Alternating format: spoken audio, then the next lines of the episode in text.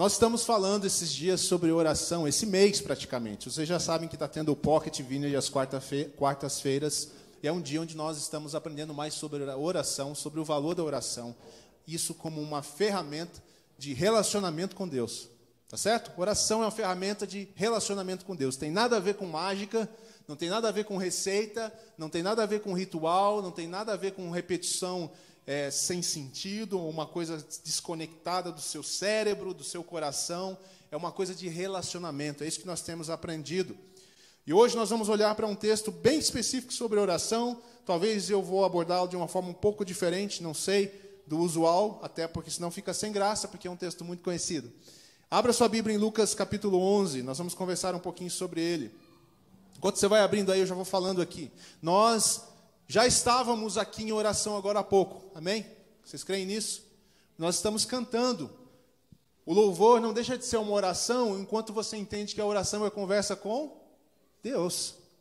E você fala por Ele. Por isso, aqui na igreja Vineyard, a gente gosta muito e preferencialmente cantamos canções em primeira pessoa. Não sei se você já reparou isso, mas isso é intencional. Nós amamos cantar canções para Ele, mais do que canções sobre Ele. Sempre haverá um tempo da palavra para nós falarmos sobre ele e compartilharmos sobre ele. Sempre haverá um estudo, um ensino para nós falarmos sobre as coisas de Deus. Nós queremos que o nosso tempo de adoração seja um tempo para ele, então nós preferimos falar para ele. Usamos outras canções também, mas escolhemos com intenção aquelas que são em primeira pessoa, eu ou nós. Eu quero viver, Senhor, mais parecido com o Senhor. Senhor, tu és digno de tudo. Senhor, formoso és. Olha que frase, né? Tua face eu quero ver, Senhor. São orações cantadas, poderiam ser canções, poderiam ser orações faladas. Você pode usar no seu tempo de oração em casa, na sua devoção, no seu dia a dia. Todos nós gostamos de encontrar pessoas que nos inspiram a fazer coisas bacanas, diferentes, coisas que a gente fala, pô, eu queria fazer aquilo, não é? Nós fazemos isso em todas as áreas da nossa vida. E a Bíblia está recheada de bons exemplos, mas nós também encontramos exemplos fora das Escrituras que também nos espelham a seguir a vida como um discípulo de Jesus de verdade. Estou né? olhando para a Isa aqui, estou lembrando que ela faz residência, né, Isa? E tenho certeza que ela tem alguns médicos mais velhos lá que você olha e fala, cara, eu quero ficar bom igual aquele ali. É ou não é? Existem pessoas que nos inspiram e nós precisamos modelar a nossa vida por eles. Existe um, um irmão aí de uns séculos atrás chamado Brother Lawrence, mas a gente fala irmão Lourenço. É que fica esquisito irmão Lourenço, né? Traduzir nome é meio estranho. O irmão Lawrence, eu tenho dificuldade, toda vez que eu vejo, porque tem gente que traduz, tem gente que não. Claro que brother Lawrence fica, fica até chique, né? Porque parece que está falando uma coisa de gringo assim e tal. Mas brother, my brother, não, é só irmão mesmo. Em português é irmão, então assim, mano, é o mano Lawrence ou o mano Lourenço. Esse cara, rapaz, esse é um cara que você lê sobre ele e você fala, eu quero ser mais parecido com esse cara. Como pode ele ter uma vida assim com Jesus? O irmão Lourenço, ele desenvolveu ao longo da sua vida, e nós vamos falar exatamente um pouco sobre isso também, é, algo que ele ficou conhecido por essa, essa denominação, que é a prática da presença de Deus. O irmão Lourenço, ele chegou a um uma questionamento da vida dele, ele é mais de um tempo mais antigo, então muito, muitas pessoas naquela época, 200, 300 anos atrás, talvez mais, também, eles começavam a achar que para estar na presença de Jesus precisava de algo muito especial, de um lugar especial, de um momento especial. E aí alguns irmãos, inclusive, iam para mosteiros. Então a vida espiritual, uma vida na presença de Deus, ela é possível aonde? No mosteiro, no templo, aquele com cara ainda de templo, se não for, não serve. Sabe, as pessoas têm a tendência de, de, determinar lugares. Lá é o lugar da presença de Deus, mas o lugar da presença de Deus é onde Deus está. E onde é que Deus habita nos tempos que nós vivemos hoje? Em nós. Ele deseja, ele habita e deseja ser percebido como habitação na nossa vida. Se você tem Cristo Jesus no coração, o Espírito Santo está com você. Ainda que talvez em dias que você tenha permitido que ele fique meio abafado, quase apagado, quando a Bíblia diz não deixeis, né, não apagueis o espírito, não sufoque, ele está aí. Deus colocou em você ele mesmo. A presença de Deus nos acompanha. E então o irmão Lauro se descobriu, ele gostava muito de servir as pessoas, ele servia na cozinha. Então, enquanto os irmãos lá do mosteiro tinham, entre aspas, a presença de Deus porque eles estavam na capela, ele falou assim: irmão, se eu for depender de ir para a capela, eu não vou experimentar Deus. Eu quero aprender a experimentar Deus em qualquer lugar que eu estiver, porque Ele está comigo. Então, a prática da presença de Deus é uma prática que leva você a perceber a presença de Deus o tempo todo. Eu descobri esse fim de semana, relendo algumas coisas, é, que eu não sabia disso, né? Porque aqui é outra coisa. Você olha lá para o médico, que é o espelho da Isa, e se você esquecer, se deixar a sua mente voar, você esquece que aquele cara lá já fez o que ela está fazendo hoje. Ninguém chega a um lugar melhor, mais é, é, maduro, de maior prática, ou de maior facilidade de prática, que é essa outra forma de se expressar, mais natural, uma certa prática, sem um desenvolvimento. E o brother Lawrence, o mano Lourenço, levou 10 anos para falar assim: eu aprendi agora o que está na presença de Deus enquanto eu casco minhas batatas. Que era isso quase que ele fazia o dia inteiro. Eu encontrei, eu encontrei Deus e a presença dele mesmo aqui na cozinha. Eu não preciso mais ir à capela. Não é que ele não iria mais à capela, entende? Mas não importa mais onde eu esteja, e não importa se eu esteja no meu ofício. E é um irmão muito bom de nós ouvirmos, por quê? Porque quantos de vocês aqui são monges? Peraí. Não dá, né? nem assim eu não pareço monge, né? Não adianta querer fingir. Nenhum de nós aqui é monge, todos nós trabalhamos, temos nossas profissões, nossos afazeres, seja em casa, fora de casa, meio a meio. É ou não é? Responsabilidades. Nós estaríamos perdendo muito se nós dependêssemos de lugares para estar na presença de Deus. Ah, mas foi Leandro, foi tão bom aqui de manhã no tempo de louvor. Claro que foi, vocês estão juntos. Vocês têm um só propósito. É sempre bom quando pessoas que têm o mesmo propósito se juntam por, um, por esse propósito único. É óbvio, óbvio que isso é mais intenso. Vocês já foram no estádio de futebol? Meio intenso aquele lugar, não é não? Mas você já viu alguém que foi no estádio de futebol para orar? Fla-Flu. Curitiba versus Atlético Paranaense. Galera no fervo, cara. Olha, desculpa, não me atrapalha, eu vim aqui para orar hoje. Senso de propósito, senso de hora certa, de lugar. Lá estão para torcer. Vai ter que orar depois, né? Que acabar o jogo, mas ou antes, dependendo do seu time. Muita oração. Então, não sei, porque não sei se Deus tem preferência por um time ou outro, né? Então, aquela coisa, né? Sempre engraçado ver os jogadores agradecendo a Deus, né? Como se Deus fosse curitibano ou Curitibano não, do Curitiba ou do Atlético Paranaense. Eu acho que ele prefere o Atlético Paranaense, mas Não é? Vermelho, gente. Sangue, cordeiro. Tem tudo a ver. Corta essa parte, tá bom? Vamos ler o texto para a gente se inspirar. Quero que nós nos inspiramos, inspiremos nessa situação aqui, tá bom?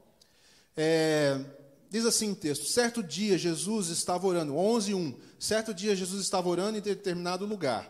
Quando terminou, um de seus discípulos lhes disse, lhe disse: Senhor, ensine-nos a orar, como João ensinou os discípulos dele.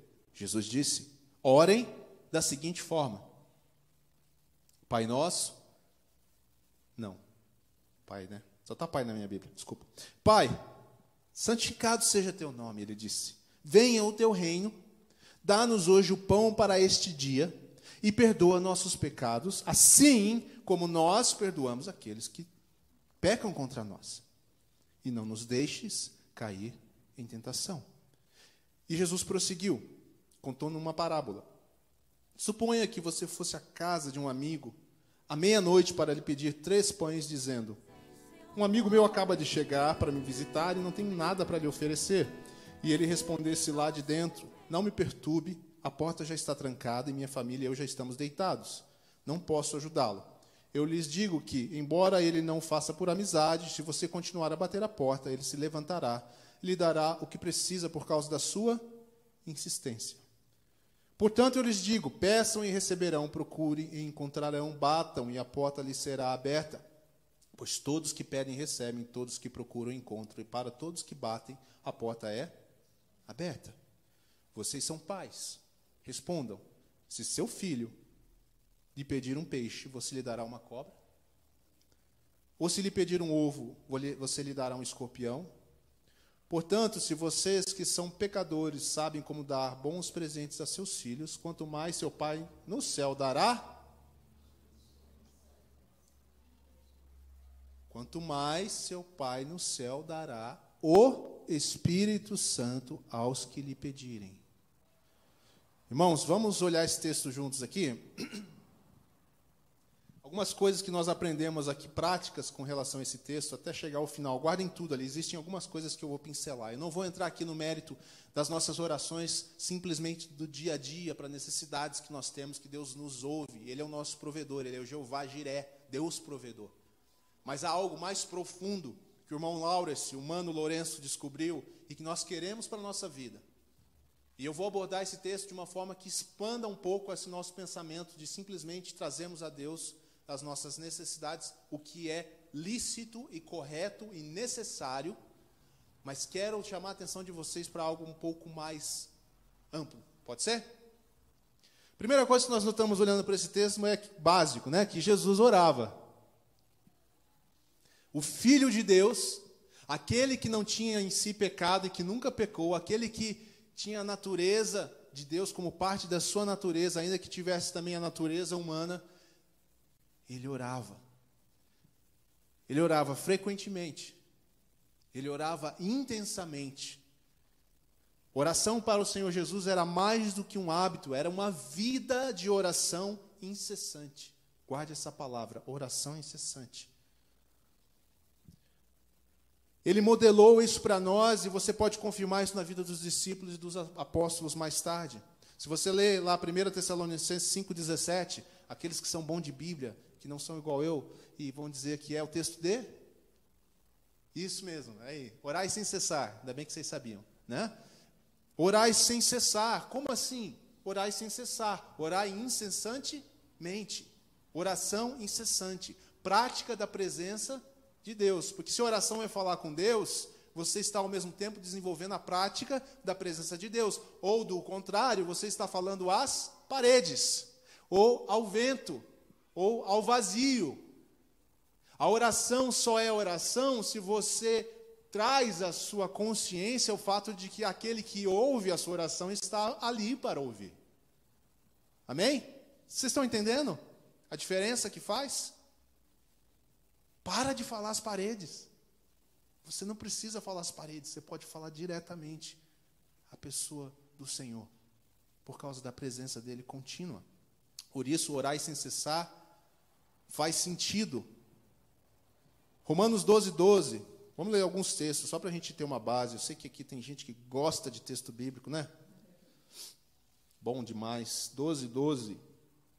Fala assim: Alegre-se em nossa esperança, sejam pacientes nas dificuldades e não parem de orar. Já começo a perceber que, além da oração ser uma coisa frequente na vida de Jesus, dos apóstolos, e a admoestação, falei uma palavra bonita agora, né? A admoestação, para que eles permanecessem e orassem sem cessar, também parece que Paulo sabia que de vez em quando tinha que dar uma lembradinha. E não parem de orar. Parece que nós somos tentados a não ter essa prática. Efésios 6,18, vamos lá. Testar a rapidez de vocês no celular. 6,18.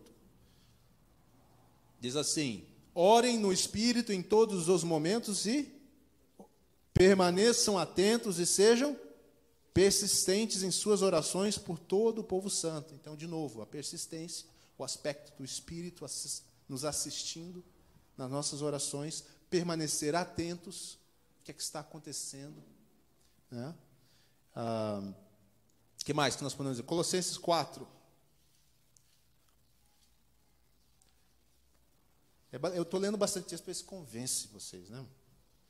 Dediquem-se à oração com a mente alerta e o coração. Olha que beleza, que texto lindo. Alerta, perceba o que está acontecendo, perceba o que Deus está fazendo, perceba qual é a necessidade de interceder em favor dos povos ou em favor das vidas. Percebam, estejam alertas e façam isso com gratidão. Nós fazemos isso diante de um Deus bondoso. Nós vamos ver depois ali no final, né? Qual é o pai que seu filho pedindo pão vai dar um escorpião? É na presença de um pai gracioso que deseja fazer o seu reino vir à terra. É assim, alerta, em colaboração e cooperação com o Senhor. E o texto final aqui, pode anotar, Filipenses 4,6, é o famoso: Não andeis ansiosos de coisa alguma. A prática da presença de Deus elimina da sua vida a ansiedade. Ah, mas eu ainda não consigo. E tudo bem. O Mano Lourenço levou 10 anos para chegar e dizer: agora eu tenho essa prática como constante na minha vida. A pergunta é: quem aqui de nós está disposto a praticar isso por pelo menos 10 anos? Porque você tem que ser melhor que ele na prática para fazer em menos tempo. Então pode ser aí, se for eu, já vai ser 15 anos, eu acho. Entendeu o que eu quero dizer? Mas você está disposto a persistir em uma prática? Então Jesus orava sem cessar, tinha um hábito de oração a ponto de ser percebido pelos seus discípulos, não é? Eles anotaram isso porque eles viam que Jesus orava mesmo. Sempre bom lembrar, né, quando eu falo muito dos discípulos aqui, que só os discípulos perceberam, porque os discípulos andavam perto de Jesus e não por perto, como era a multidão. Notar coisas em Jesus que são importantes para nós exigem que nós estejamos de fato perto dele e não por perto. Há uma diferença significativa. A multidão é aquela que está por perto de Jesus. Os discípulos são aqueles que estão perto. Eles olham e falam: Senhor Jesus, vimos o Senhor orando. Ensina-nos a orar. Nós queremos essa vida que o Senhor tem. Primeiro, então, eu tenho que estar insatisfeito com a minha vida de oração. Eu estou. Confesso para vocês, acho que tá ruim. Pode ser melhor. Eu não me culpo assim, entendeu? Não vou chorar, nem vou no psicólogo por causa da minha vida de oração. Não está nesse nível ainda.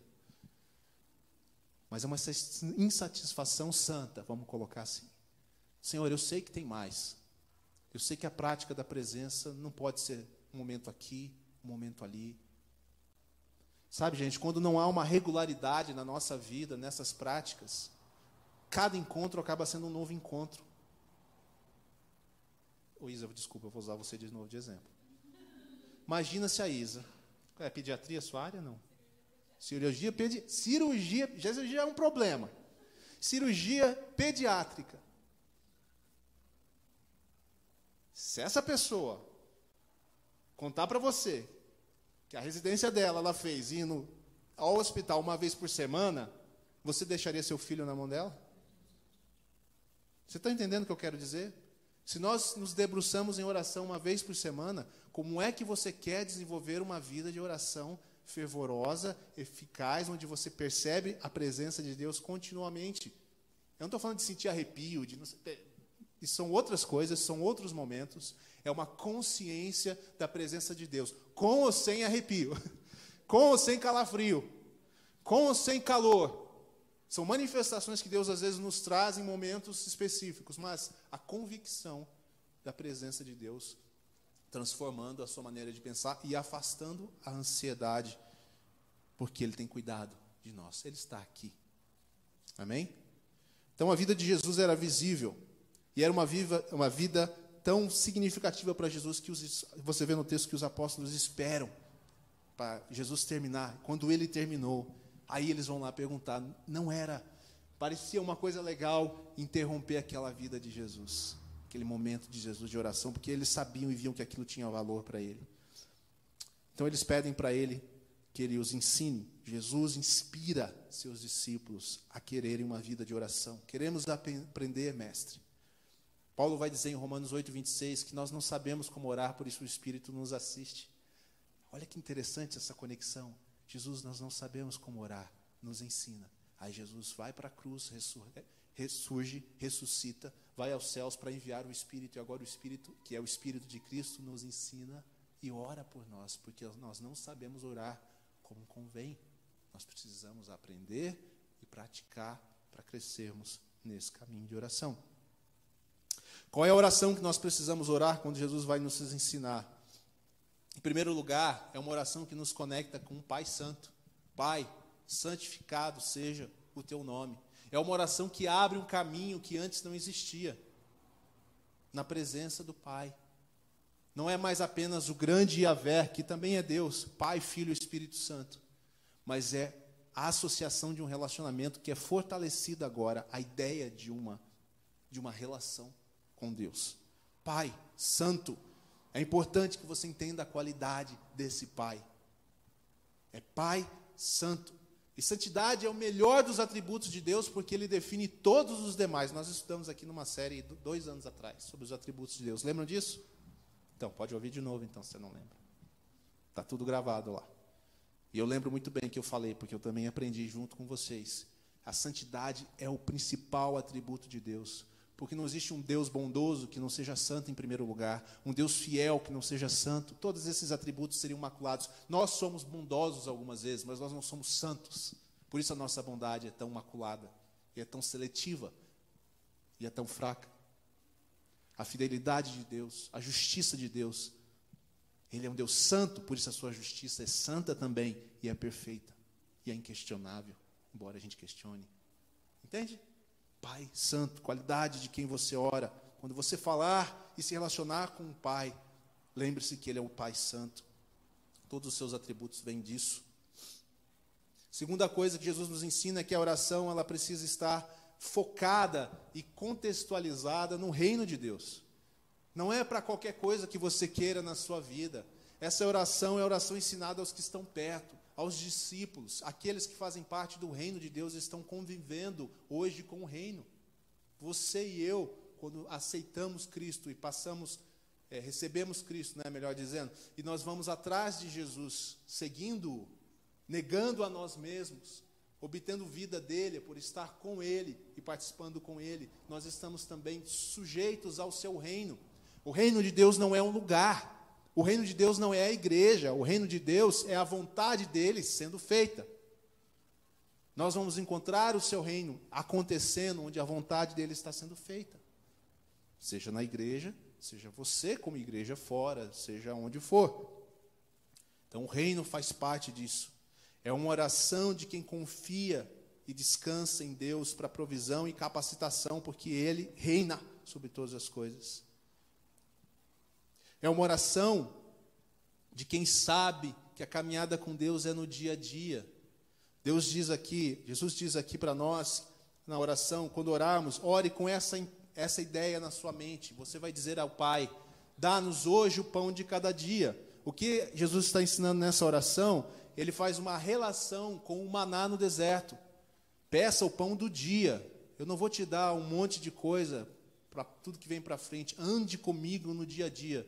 Tudo que você precisa é o pão de hoje, para que você não se esqueça de mim e da minha dependência. Mas saiba, amanhã eu estarei com você de novo. E assim como eu mandei 40 anos o maná no deserto, dia após dia, e ele não podia ser recolhido e guardado porque ele estragava, a minha vida com você, a minha vida de oração, é uma vida no dia a dia. Não dá para fazer uma super oração no domingo para ver se ela dura até quarta-feira. Se você já tentou, você já sabe que não funciona. Pastor, preciso falar com o senhor. Domingo, nunca orei tanto na minha vida. Que benção, irmão. Aleluia. Está se convertendo. Daqui a pouco até vira crente. Mas, pastor, não está dando certo, pastor. Por quê? Não, não era nem terça-feira, eu já estava me sentindo vazio. Sério, irmão? Uhum. Mas você pegou maná só de um dia, né? É. E do outro dia? Não, no outro dia não. Eu enchi o jarro no domingo. Falei, não, irmão, não tem esse negócio de encher o jarro no domingo. É dia a dia. Dá-nos o pão desse dia, Senhor. Essa é a sua oração. Por que você está preocupado com amanhã? Eu quero trazer à memória para você uma coisa que eu lembrei aqui. Eu falo sobre isso. Eu estou fazendo propaganda às vezes sem querer, viu, gente? Mas vocês me perdoem, que eu estou terminando de escrever lá o livro. E tem um capítulo que fala sobre o descanso em Deus. E lá a gente fala, se vocês lembram da mensagem que eu falo, preguei sobre ela também, que o judeu E, e, lá no início, em Gênesis, Deus dizia sempre: houve tarde e manhã, aquele dia, né, tal, dia segunda, terça, tal. Percebam que nós falamos sobre isso, que Deus parece que trabalha entre tarde e manhã e não entre manhã e tarde. Então a gente sempre pensa no dia. Olha a relação que eu fiz aqui, ó. Talvez seja uma doideira, mas me ajudou muito a entender. Porque aí você fala assim, Leandro, eu entendo esse negócio de orar todos os dias, de ter comunhão com Deus todos os dias, de conversar com Deus todos os dias e que só vale. Vocês estão me entendendo, né? O só vale. Claro que se você passar o domingo orando, meu, vai ser um, uma beleza para a sua vida, tenho certeza. Né? E vai durar sim, vai afetar a sua vida, mas a relação com Deus é uma relação diária. Aí você fala para mim, mas Leandro, eu acordo ansioso. E eu vou pedir por aquele dia. Mas durante o dia eu já vou estar pensando no próximo. Talvez se você começar a pensar mais aqui como Deus na criação do mundo, ouve tarde e manhã, e você entenda sempre que você vai dormir sem ansiedade para amanhã, porque agora você vai orar às seis da tarde e vai dizer, Pai, o pão nosso desse dia me dá. E esse pão vale para a noite, enquanto você dorme, o Senhor trabalha. Quando você dorme, o mundo não para, a vida não deixa de existir. Enquanto você dorme, o seu Pai trabalha em seu favor. E quando você acordar de manhã, você está na continuação do dia do Senhor, que já começou muito antes de você. Faz sentido? Ajuda, né? Acho que me ajudou a pensar assim. Então, sabe, quando eu peço pão para o novo dia, eu já estou pedindo na hora de dormir, então eu já estou deixando tudo resolvido.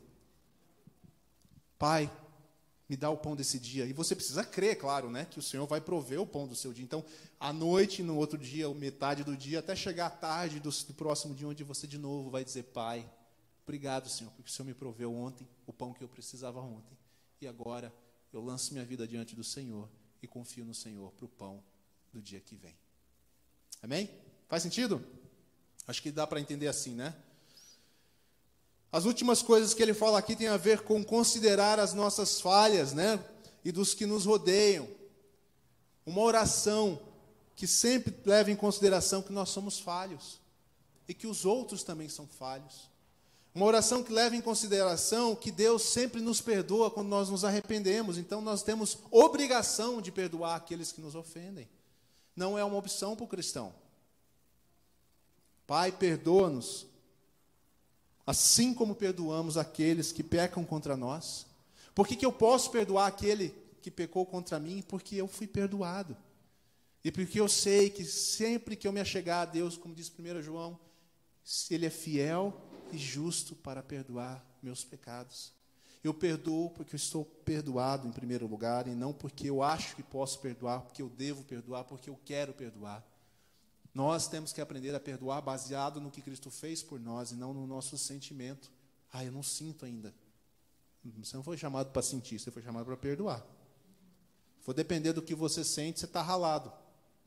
Porque isso aí, num grau elevado de confusão, a gente até tem que ir para o médico, tem que tomar remédio, você fica muito mal. Os sentimentos não são confiáveis, sentimentos são úteis. Amém? Não pode confiar só no sentimento. Deus nos deu razão e sentimento. Nós precisamos combinar os dois e submetê-los ambos à oração de Jesus aqui que ele nos deu. Firme aí?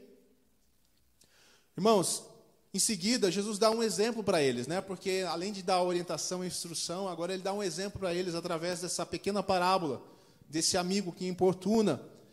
Eu quero dizer para vocês aqui, para a gente até já ir meio que indo para o nosso final, com tudo isso que eu falei sobre oração, na verdade,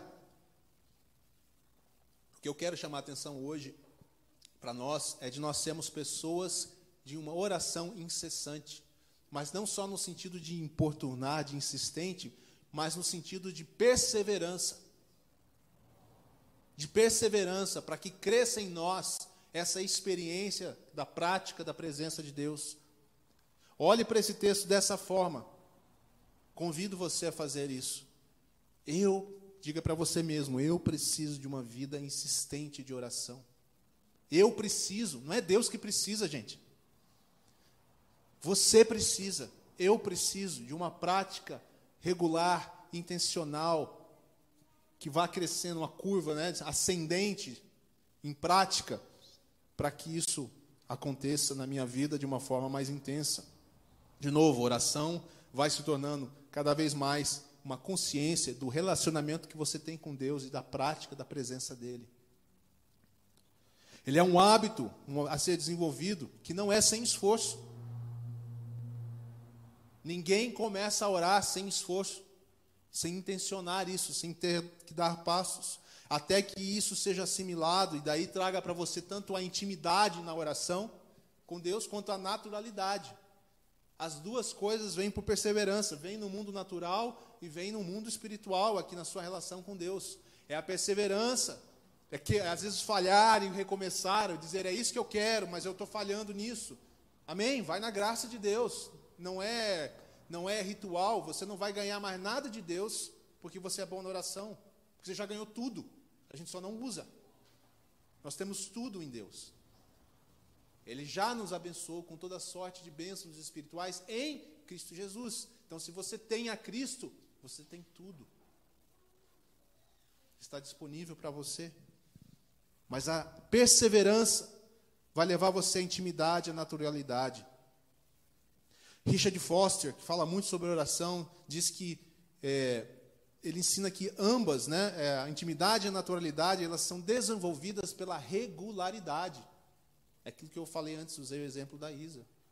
Não dá para você crescer em intimidade na oração com Deus se você realmente tem tempos de oração com Deus esparsos. Aqui, ali, quando alguém pede, quando alguém lembra, quando a coisa fica feia. Esse é bom, né? Sempre a gente vai. Mas, irmãos, pensa bem.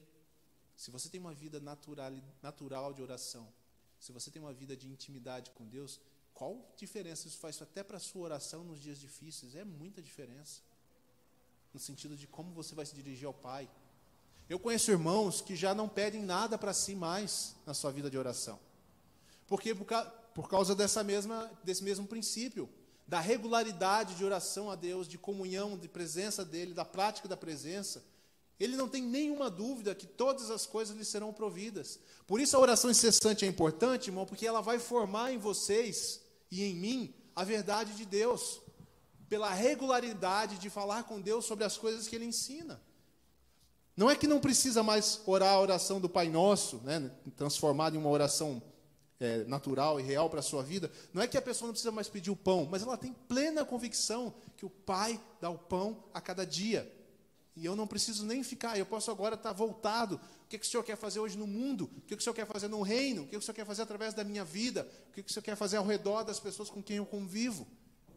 Eu não estou nem aí mais. Eu não cheguei nesse nível ainda, mas eu sei que é um nível de vida com Deus totalmente possível. Mas é a regularidade que vai levar a intimidade com Deus, nessa relação de oração, de conversa com Deus, e vai levar a naturalidade, onde é natural você orar a todo tempo. A oração incessante que você insiste para você na sua vida não muda Deus, mas vai mudar você. Ninguém muda Deus através da oração. Ninguém convence Deus de nada. Mas nós somos transformados. Lembre-se daquela outra parábola em Mateus, se não me engano, né? Jesus não é o juiz injusto da parábola. Ele é um pai bondoso. O exemplo de, de Jesus lá é justamente para mostrar o contrário. Ele é um pai bondoso, está escrito aqui em Lucas 11 também. A última coisa, irmãos, aqui para você guardar dentro do que nós estamos falando, é que Jesus ensina por esse texto que a maior resposta de oração que você e eu podemos ter é o Espírito Santo. O Espírito Santo não olha assim como uma coisa só sobrenatural. Oh, o Espírito Santo. O Espírito Santo é Deus. E o Espírito Santo é uma pessoa.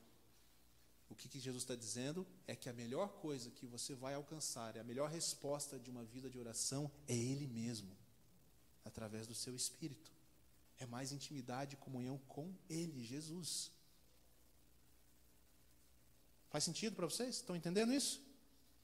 Não são as coisas, Embora ele use o exemplo, olha, um pai natural, se der um, pedir um, um pão, não vai dar um escorpião, se pedir uma, o que, que ele fala ali? Um, um, ovo, é o ovo que é o escorpião, né? Não sei, sei lá.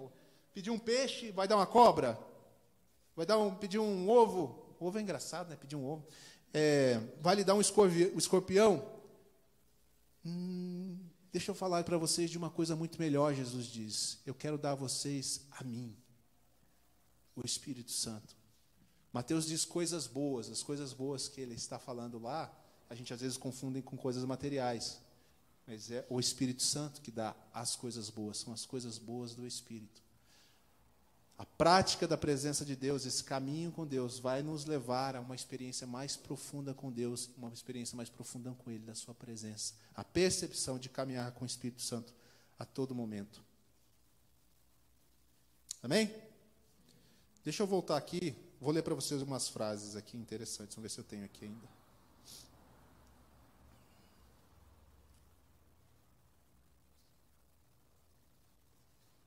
Espera aí que travou aqui.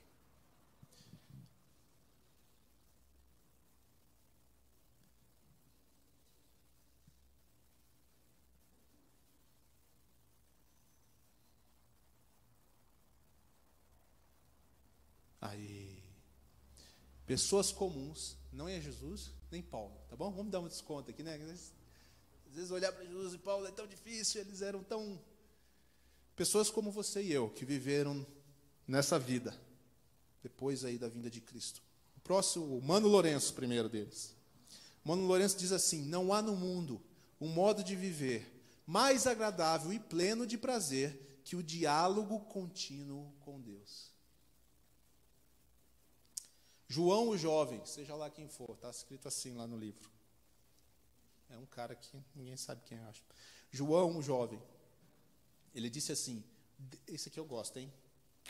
falar bem, bem bonito, porque eu gostei. Deixe a lembrança de Cristo entrar no ritmo da sua respiração. Pode falar, oh, fala aí. Essa aqui é demais, hein?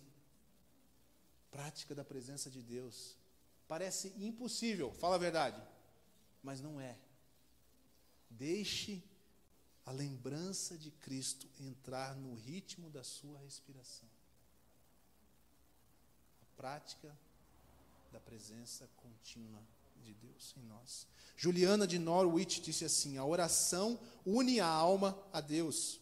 Calisto, escritor bizantino, disse assim: a oração incessante consiste numa incessante invocação do nome de Deus. Senhor Jesus, Deus maravilhoso. Essa é oração incessante. Talvez você esteja pensando em frases muito longas. Richard Foster ensina que é, algo sobre chama oração aspirativa, nome esquisito, né? Mas é da respiração, que uma oração para o dia a dia sua, ela deveria ser cumprimento de um respiro, para que você não seja interrompido nem pela pausa do próximo respiro. Então vai caber uma frase como tipo: Senhor, ilumina minha mente. Senhor, que eu conheça mais de ti, meu amado. Frases que você carrega e que são importantes para vocês para você que você pronuncia e ora incessantemente? Qual é a oração aspirativa que você pode carregar nos seus dias agora, até que isso se torne encarnado em você? Você não precisa ter um monte de oração e nem ficar trocando. Você pode passar meses com uma singela oração, Senhor, que eu conheça a tua graça plenamente. E você tem essa oração e você pratica ela. Francisco de Assis, o pessoal dizia dele o seguinte: parecia mais uma oração em forma de homem do que um homem orando. Essa aqui eu não, sei se vai dar, não. Frank Laubach, ele diz assim: ó, oh, esse negócio de se manter em contato permanente com Deus, de fazer dele o objeto da minha contemplação e o companheiro das minhas conversas, é a coisa mais maravilhosa que já deparei. Você vai ser chamado de louco, às vezes. Porque alguém vai pegar você falando com Jesus em tal nível de intimidade que vai achar que você está precisando de uma ajudinha psiquiátrica. Rapaz, ó, Dani ali, ó, peguei ela, estava falando sozinha. Sozinha. Várias vezes. Peguei ela falando sozinha. Só que eu acho que ela estava falando sozinha, mas ela não estava falando sozinha ela desenvolveu uma prática de oração onde ela conversa com o Senhor constantemente.